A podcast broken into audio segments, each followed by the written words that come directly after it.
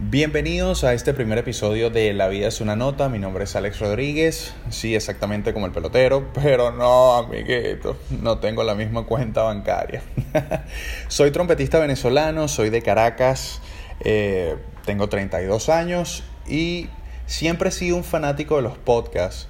Siempre he querido hacer uno, siempre eh, me inquietaba la idea de, hacer uno, pero siempre tuve el temor de el que dirán, si iba a ser bueno, si a la gente le iba a gustar o si a alguien le interesara lo que yo fuese a hablar. Y realmente, conversando con varios amigos, entre ellos uno que se llama Alejandro Torres, que me dijo, bro, ¿por qué no te animas y haces tu vaina y, haces tu, tu propio podcast, ya que, que, es algo que te apasiona y por qué no, por qué no intentarlo?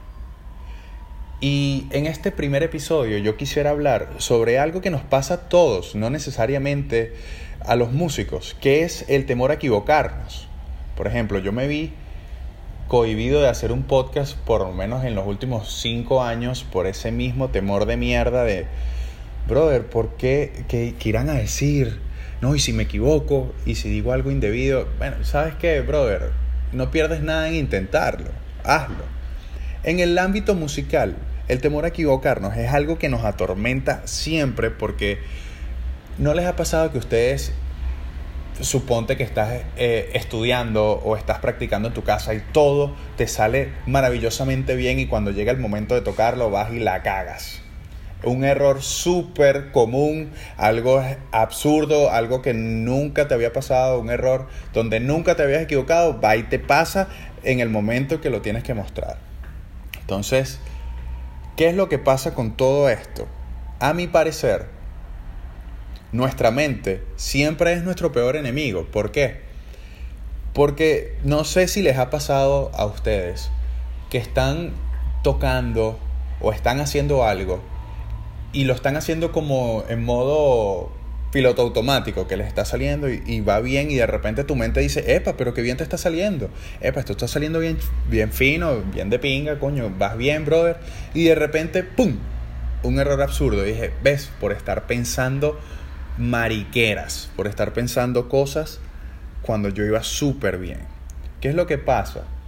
Cuando uno logra, ¿cómo lograr vencer ese temor? Primero está la preparación la preparación previa. ¿Cómo, cómo, cómo es eso, por ejemplo? Los ensayos, la práctica individual, por sobre todas las cosas. Tú deberías practicar en tu casa, siempre, si tienes un profesor, coño, finísimo, porque así aprovechas eh, a alguien que, que, te pueda guiar en tu carrera. Pero si, si, si, no lo tienes, hay ahorita demasiadas herramientas como YouTube, eh, no sé, toda la tecnología en este momento te puede ayudar, pero antes de tú llegar a un ensayo, tú necesitas la preparación previa, el estudio individual. ¿Por qué? Cuando llegas a un ensayo, un ensayo básicamente es para ensamblar. Sí es para equivocarse, claro que sí, pero no es para enseñarte a tocar. Un ensayo es para que, bueno, brother, este, aquí vamos a ensamblar, aquí vamos a ver y y a escuchar las opiniones de tus compañeros para hacer que las canciones o la producción que estés haciendo o la grabación que vayas a hacer sea efectiva. Entonces, para los ensayos, lo más importante para mí es llegar temprano, pana. Coño, lleguen temprano. Qué chimbo que los músicos seamos tildados de irresponsables, de impuntuales.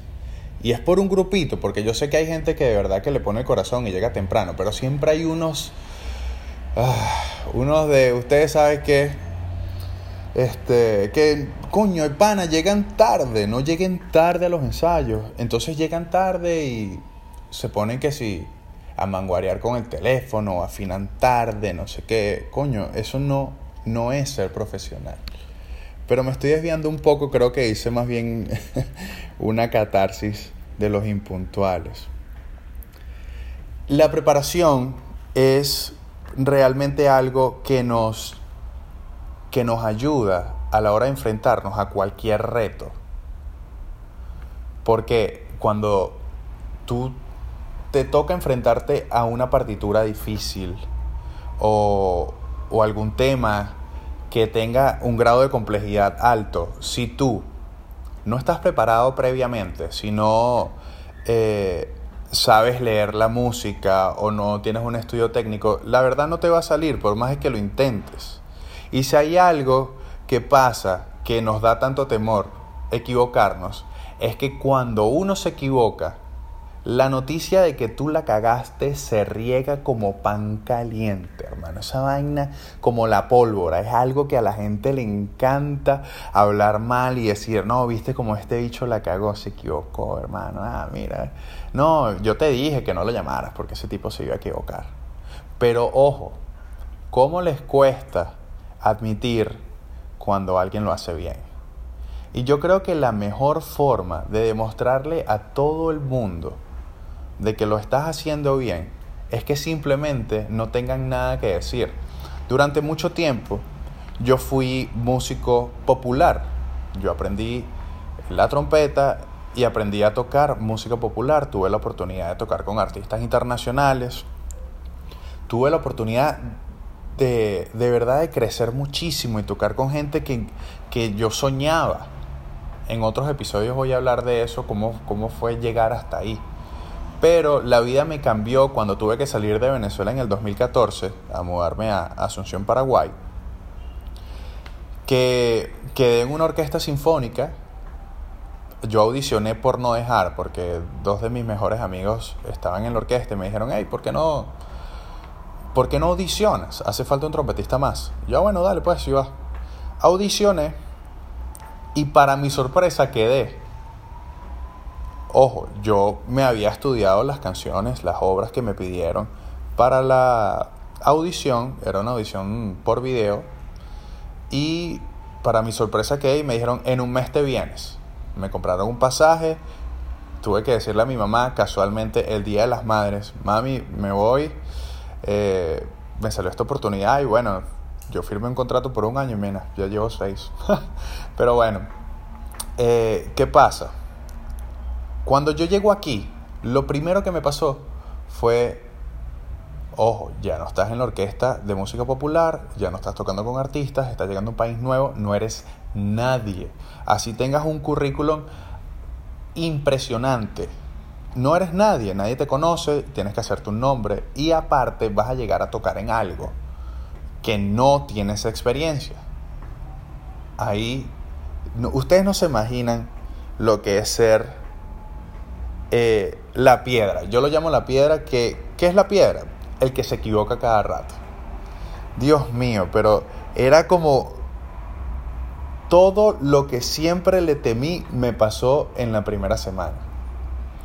Siempre, que pararan un ensayo por mí, que todo el mundo volteara, que todo el mundo hiciera malas caras, que todo el mundo dijera, este fue el tipo que contrataron este fue el tipo de que hizo esa audición, el que tiene toda esa trayectoria, el que toca con artistas y mira la cagada que está tocando.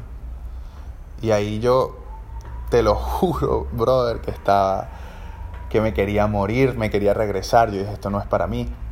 Gracias a Dios mis amigos me motivaron y mi mente me saboteó durante muchas cosas porque durante muchos momentos porque yo pensaba que no era capaz y simplemente necesitaba preparación. Ahí yo me encerré al estudio individual, a ver dónde está la falla, después buscar a alguien que te asesorara, entre ellos mis dos amigos que me recomendaron a la audición, de verdad que puedo, puedo dar fe de que esos dos panas movieron cielo y tierra para que yo entendiera.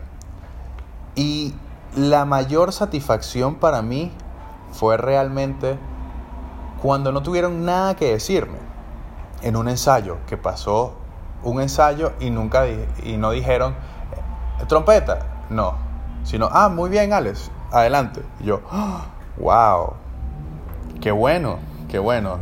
Pero también los errores reaparecen cuando tienes exceso de confianza. El hecho de que no te digan un carajo, de que no te digan nada, que no te digan, eh, eh, ninguna corrección no quiere decir que está perfecto ya o que no te puedes volver a equivocar. Entonces ahí es donde va que una cosa no es llegar, porque para mí llegar a la orquesta sinfónica en la que estoy hoy en día, a donde llegué, fue, fue si se quiere, sencillo, porque tuve personas que me ayudaron eh, y, y yo pude grabar un video desde mi casa, nadie me estaba viendo. Entonces no tenía una presión de un jurado para una audición, no tenía la presión de que eh, si la cagas te van, a, te van a sacar o no te van a aceptar. Si yo me equivocaba, podía volver a empezar y, y ya, listo, de una. Entonces, cuando logré estabilizarme en la orquesta, que ojo, que fue un proceso como de dos años, ahí fue la primera vez que, que ya tú empiezas a sentirte, ok, ahora sí puedo decir que este es mi mundo, lo, lo estoy haciendo bien, pero ahora, ¿a dónde quiero apuntar? Entonces, uno siempre tiene un sueño que es de decir, yo quiero tocar o con el grupo más famoso o quiero grabar eh, con los mejores artistas, quiero estar de giras y todo eso, pero ¿cómo lo logras en un país donde nadie te conoce? ¿Cómo puedes hacer para darte a conocer? Ahí es donde entran las redes sociales. Yo me encargué de hacer videos cortos en los que Mm, grababa un poquitico de lo que podía hacer y empezar a, nombrar marcas y buscar el alcance decirle a mis amigos compartan mis publicaciones, por favor, hasta que de la noche a la mañana, unos años después, me, me llaman para grabaciones pequeñas y en las grabaciones pequeñas es un consejo para todos los músicos que me puedan estar escuchando. Por más chimbo que sea el grupo, por más mierda que sea donde vayas a tocar, tienes que dar lo mejor de ti porque tú nunca sabes quién te está viendo. Entonces yo iba a grabar con grupos muy, muy chimbos, no voy a nombrar aquí, pero después que, que llegaba al estudio, que el ingeniero me escuchaba tocar, decía, wow, pero este chamo toca bien, vamos a recomendarlo para otras cosas. Entonces ahí de, boca en boca fui logrando una estabilidad, me fueron a, me empezaron a llamar muchos artistas hasta llegar hasta donde estoy hoy en día, que estoy con uno de los grupos más famosos del Paraguay, un grupo que tiene más de 20 años de, de trayectoria y logré una estabilidad económica hasta el punto de decir, bueno, gracias a Dios puedo ayudar a mi familia, no me falta nada en mi casa y me puedo tomar mis cervecitas de vez en cuando. Creo que para este primer episodio, para hacer esta vez que rompo el hielo y me atrevo a hablar, yo creo que está bien para cerrar este capítulo decir que el temor a equivocarse es algo que nos impide desarrollarnos y uno puede ser considerado profesional en cualquiera de las áreas en las que te desenvuelvas cuando vences ese temor, cuando tú dices, sabes que me sabe culo lo que pienses, brother, que, que digan lo que digan, si yo estoy aquí es por algo, este es mi momento, este es mi lugar y en este momento no hay nadie mejor que yo. Así, cuando te bajes del escenario hayan 300 personas que sean mejores que tú, millones de personas que sean mejores que tú. Pero en ese momento te llamaron fue a ti. Tú eres la única persona que está ahí y por algo lo estás. Entonces, disfrútate tu vaina, no dejes que nadie te, te eche a perder tu fiesta, disfruta, hazlo de la mejor manera y siempre ser responsable. Muchísimas gracias por escuchar este primer episodio de La vida es una nota. En el siguiente episodio estaré hablando de cualquier vaina que se me ocurra realmente, pero quiero llevar un orden hacia la música popular. Vamos a hablar de música popular. Y después quiero hacer segmentos como para hablar de la vida, de cualquier cosa que pueda pasar, hasta eh, dividir la música por géneros y también llegar al punto de explicar cómo se puede llegar a vivir de la música. Oh, no es fácil, pero tampoco es imposible y es una carrera caóticamente hermosa. Muchísimas gracias, mi nombre es Alex Rodríguez, me pueden seguir en Instagram como Ale, A-L-E, Ale Rodríguez Music y bueno, nos vemos por allá, gracias y espero que lo hayan disfrutado.